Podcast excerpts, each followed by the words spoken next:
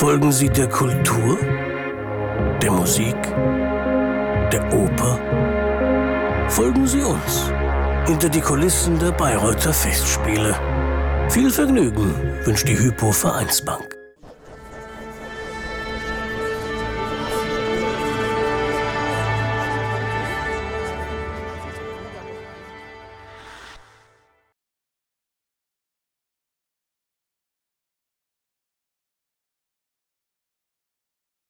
Herr Sense, wir sitzen jetzt hier im Foyer, das sieht doch eigentlich alles ganz proper aus.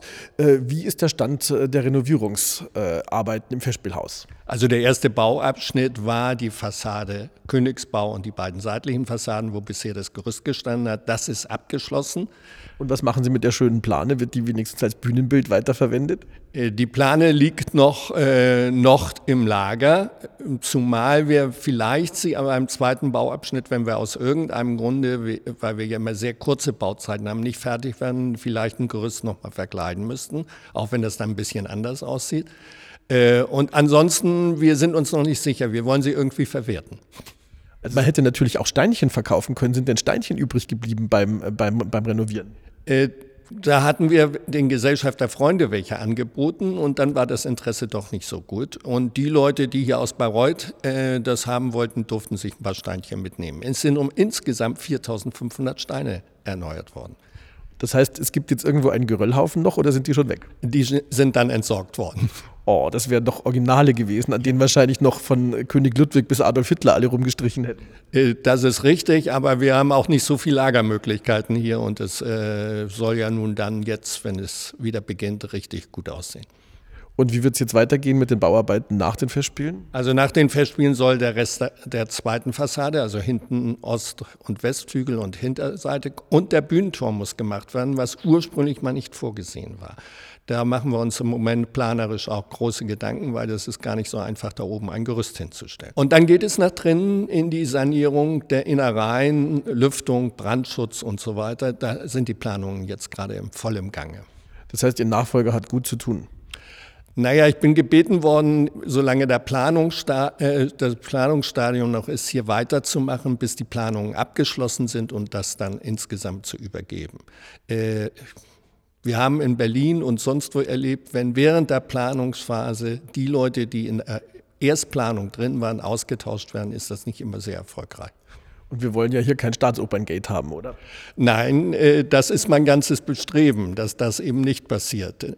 Zumal ich ja in Berlin ganz am Anfang auch wusste, was bei der Staatsoper geplant war und wie die Zeitplanungen sind. Man hat es ja nur nicht, nur nicht wahrhaben wollen. Das heißt, Sie sind auch jetzt bei der ersten Planungsphase im, im Etat geblieben?